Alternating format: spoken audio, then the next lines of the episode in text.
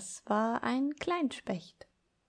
Er klingt nicht so volumig wie seine größeren Verwandten, doch er fühlt sich auch in der Gottewildnis pudelwohl und brütet hier. Und damit hallo und herzlich willkommen zur sechsten Ausgabe des Gotcha Wildnis Podcast.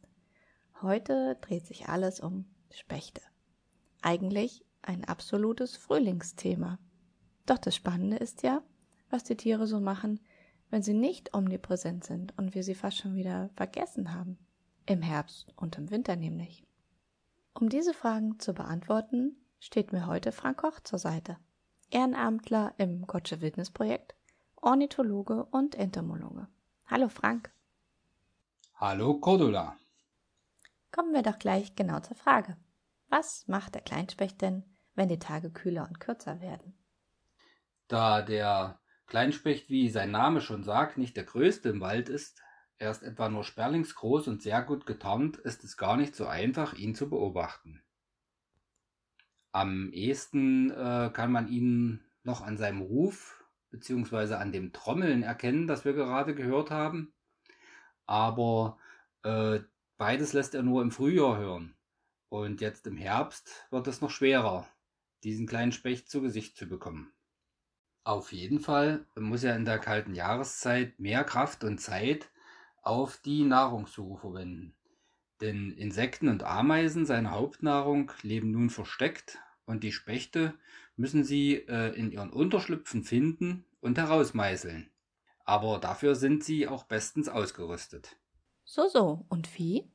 Der spitze Schnabel und die spezielle Anatomie, die verhindert, dass sie vom eigenen Klopfen Kopfschmerzen bekommen, macht sie zu dem perfekten Wald zum Erläuten.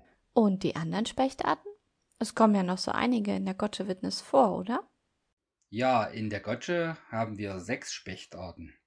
Außer dem Kleinspecht kann man noch Wendehals, Buntspecht, Grün- und Grauspecht und den größten, den Schwarzspecht, beobachten. Sie alle haben spezielle Ansprüche an ihren Lebensraum und ihre Nahrung. So bevorzugt der Schwarzspecht zum Beispiel mit seinem großen Schnabel Käferlarven, die tief im Holz sitzen, während Grün- und Grauspecht Ameisengourmets sind und ihre Nahrung am Boden suchen. Der Buntspecht hingegen füttert seine Jungen auch gern mal mit Schmetterlingsraupen. Dann hören wir doch mal rein, wie die sich so anhören. Hier kommt Klopfen und Ruf des Schwarzspechtes.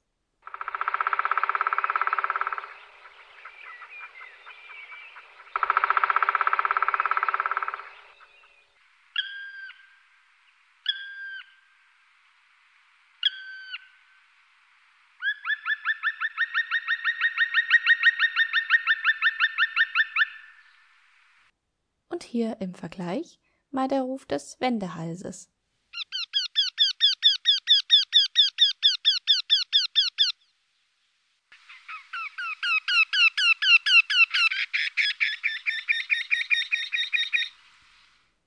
Und sag mal, Frank, der Wendehals ist ja so ein besonderer Kandidat.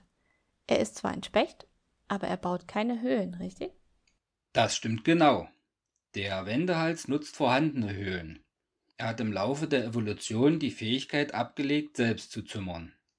Da er aber ausschließlich von Ameisen und deren Puppen lebt, ist das für ihn auch nicht mehr notwendig.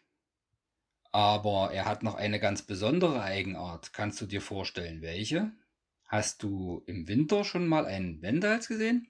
Ähm, nein. Zieht er etwa in den Süden?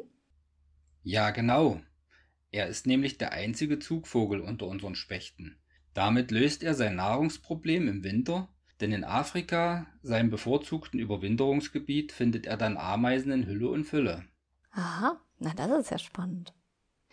Nun nutzt ja nicht nur der Wendehals fertige Höhlen. Welche Tiere profitieren denn noch von der Zimmermannsarbeit der Spechte? Tatsächlich ist dies eine wichtige Aufgabe der Spechte in der Natur. Sie bauen in jedem Jahr mindestens eine, meist sogar mehrere Höhlen die von vielen anderen Tieren nachgenutzt werden. Höhlenbrütende Vögel wie Stare, Meisen oder auch Schellenten wären ohne diese Vorleistung der Spechte obdachlos.